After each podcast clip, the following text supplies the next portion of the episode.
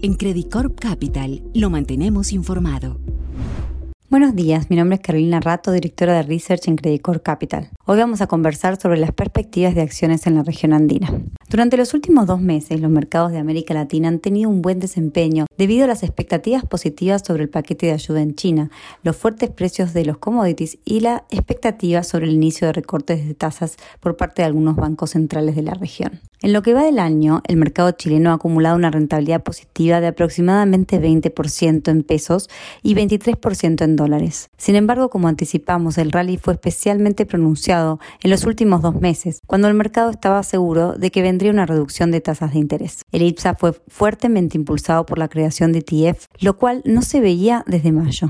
De hecho, hemos visto una leve mejora en la liquidez del mercado, ya que el promedio diario transado de julio alcanzó aproximadamente los 150 millones de dólares, en comparación con los 130-120 millones de los meses anteriores. Las administradoras de fondos de pensiones y fondos mutuos también fueron compradores netos durante el último mes, excluyendo una oferta por hortifruto. El mercado colombiano, por otro lado, ha tenido también un desempeño positivo, pero ha quedado rezagado respecto a la región en general. Desafortunadamente, el mercado sigue lidiando con bajos volúmenes de negociación y tanto inversionistas extranjeros como los administradores de fondos de pensiones están vendiendo constantemente sus posiciones. Sin embargo, hay algunas señales alentadoras, ya que el nivel de pesimismo parece estar disminuyendo debido al lento avance de la agenda de las reformas. Específicamente, la renta fija y el peso colombiano se han recuperado, beneficiándose de la reducción en el riesgo político mientras que el índice Colcap se mantiene rezagado. En nuestra opinión, la menor liquidez y las tasas de interés altas han desempeñado un papel significativo en explicar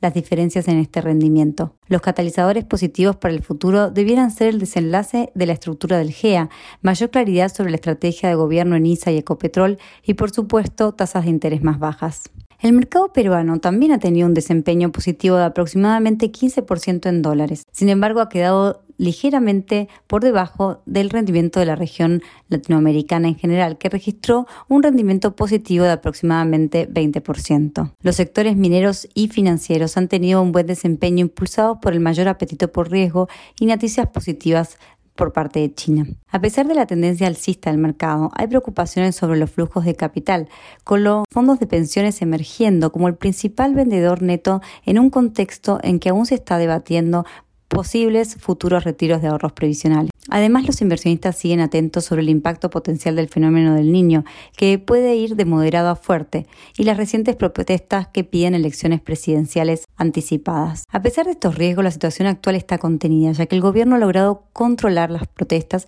e implementa medidas preventivas para abordar los posibles impactos del niño. Luego de estos buenos rendimientos, ¿qué esperar hacia el futuro? Desde Credicor seguimos favoreciendo a Chile en el mercado andino, con un precio-utilidad de 10 veces y una bebida de 5 veces, las valorizaciones parecen estar descontadas en comparación con los promedios históricos. Según nuestro análisis bottom-up, considerando los precios objetivos para las empresas que cubrimos y el rendimiento proyectado por dividendos para fin de año, estimamos que el IPSA podría alcanzar potencialmente los 6.900 puntos. No obstante, hay dos factores potenciales que podrían impulsar aún más el índice local. Por un lado, la entrada de capitales. La conversión de la inflación se ha acelerado, lo que nos llevaría a revisar a la baja nuestra previsión de inflación para diciembre del 2023. El mercado está pasando de una expectativa de IPC del 4% a un 3.5-3.7%.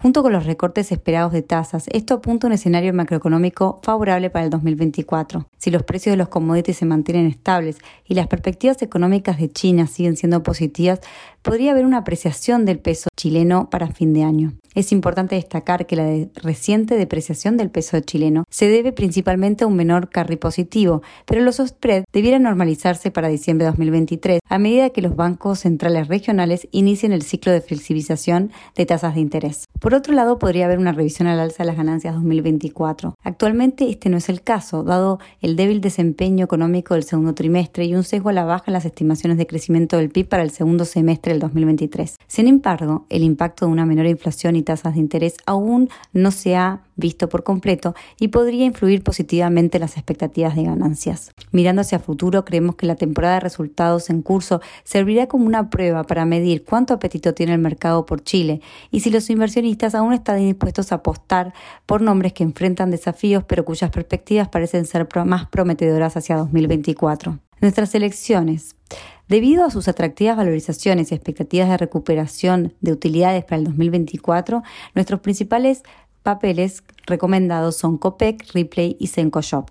Pasando a Colombia, vemos que a pesar de todas las dificultades, estamos cambiando nuestras preferencias por este mercado pasando de subponderar a neutral. Desde una perspectiva de valorización, creemos que el menor riesgo político no está reflejado en los precios del mercado, a diferencia de lo que ha sucedido en renta fija y en el peso colombiano. Actualmente el índice cotiza con un precio utilidad forward de 5.5 veces, mientras que nuestra valorización justa considerando el actual CDS es de 6.9, lo que implica un descuento del 25%. Ciertamente el futuro sigue bastante incierto, pero los acontecimientos han eliminado el riesgo extremo. Petro ha perdido la mayoría en el Congreso y su fracaso en la aprobación de las reformas laborales y de salud parecen ser señales positivas. Los escándalos e investigaciones recientes en torno a su campaña presidencial le han impedido valerse de apoyo social en las calles. Como ha sucedido con la administración de Boric, la alta inflación y el aumento de la delincuencia están mermando su popularidad. En este punto creemos que todavía hay una posibilidad de que el gobierno llegue a un acuerdo sobre la reforma de pensiones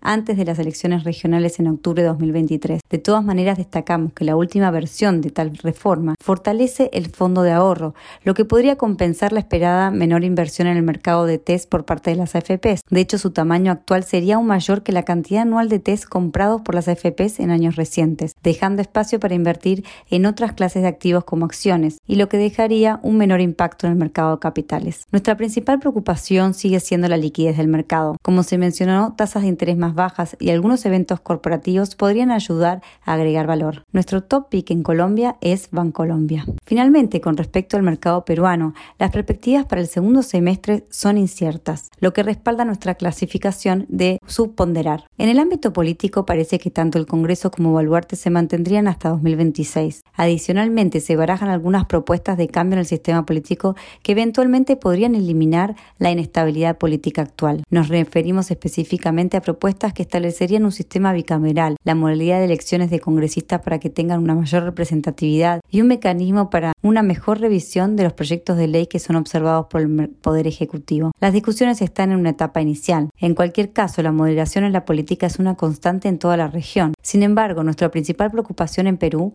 se refiere a la incertidumbre sobre el impacto del fenómeno del niño en los escenarios macro y político. Además, los fondos de pensiones continúan siendo vendedores netos y no se puede descartar retiros de ahorros previsionales. Por lo tanto, mantenemos una estrategia defensiva. Nuestras principales selecciones son Engie Energía Perú, InRetail y Ferricorp. Muchísimas gracias.